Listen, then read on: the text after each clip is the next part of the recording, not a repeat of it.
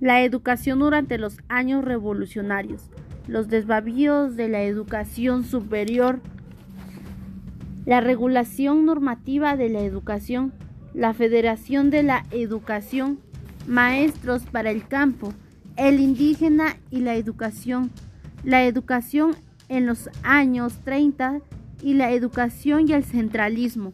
Son algunos de los temas que abordaremos en este podcast.